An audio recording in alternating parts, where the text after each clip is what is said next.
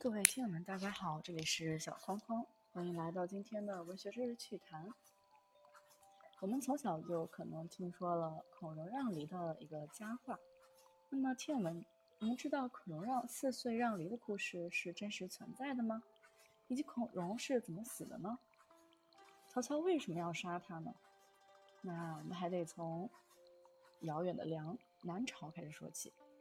南朝梁代，刘孝标给《世说新语》做注解，他以《孔融别传》的例子说。孔融四岁的时候，同哥哥一起吃梨，他却捡最小的拿。别人问他为什么，他说：“小儿法当取小者。”就是说年纪小，理应吃小的。这就是历代传为美谈的孔融让梨的故事。兄弟相处很亲密，哥哥处处关心爱护弟弟，弟弟很感动，也从心里喜欢哥哥。吃东西的时候，想让哥哥多吃一点。是一种很自然的事，很自然的感情，也是很可贵的。不过，也有另外一种可能，就是受到儒家伦理思想的影响。儒家提倡兄友弟恭，弟弟应该恭敬兄长。孔融是孔子的二十世孙，从小受儒家思想熏陶，自然也在情理之中。这样，孔融的行为恐怕就不仅仅是出于情之自然，也有一部分是出于礼教的结果。不过，即使源于儒家思想，对兄长知道尊敬礼让，也不是坏事儿。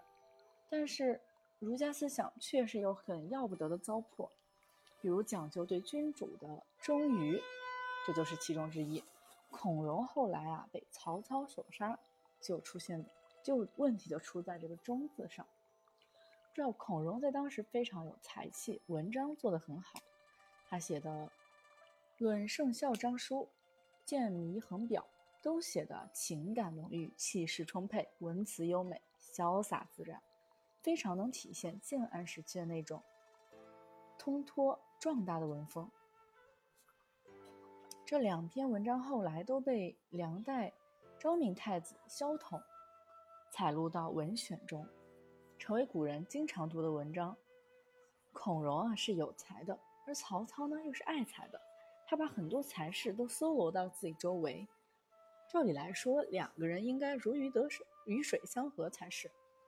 但是呢，孔融认为曹操有野心，想要篡夺汉朝的天下，这是他这个汉廷旧臣绝举万万不能容忍的。于是他就处处与曹操作对，暗中讥笑嘲讽他，也不仅是暗中，明里暗里都是这样。所以他和曹操就弄到了一个不共戴天的地步啊！比如说有一回啊，曹操消灭了河北割据河北的袁氏，他的儿子曹丕看中了袁熙的妻子甄氏，曹操呢就允许曹丕娶了甄氏，孔融就写信给曹操说：“当初啊，武文伐纣。”把殷纣王的宠妃赐给妲己，赐给周公了。其实并没有这样的事。据《列女列女传》曾中曾经记载，武王灭殷之后啊，就把妲己斩首示众了。那曹操呢，一时没有领会孔融编造这个故事是在讽刺他，还以为孔融学问大，别有什么根据，就向孔融虚心的请教。孔融回答说：“拿今天的事情推想古人，大概是那样的吧。”曹操这才恍然大悟，原来这个孔融啊是在编造这个故事，在阴阳他。孔融若是没有影响力的人物，倒也罢了。但是孔融在当时是名士，他的话非常有力量、有影响力。曹操自然不能容许他闹下去，便于建安十三年把他给杀了。曹操在汉末实行了很多不合传统的新政策。对这些大政方针，孔融并没有表现出反对，只是因为曹操不利于刘姓的天下，便执意不合作。其实这就是一种忠于。曹操呢，最后宣布孔融的罪状是败坏伦理、扰乱风俗。比如说遇上荒年啊，食物奇缺，有了点吃的，给不给父亲呢？那孔融他怎么回答的？他就说，如果父亲不好，宁可给别人吃。那这个说法就自然有违孝道了。不过这些罪状啊，其实都是出于要杀孔融的一方，他是真是假很难辨别，也许纯粹是捏造的，也许是有一些事实根据的。但如果真的是属于后一种情况，那也就是说，孔融后来确实有一些不合礼教的放荡言论了。他为什么会变得这样呢？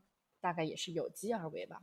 因为在他看来，曹操已经首先破坏了钟的大伦，气不过，便变本加厉说一些过头的话。没有想到，反被曹操抓住辫子杀掉了。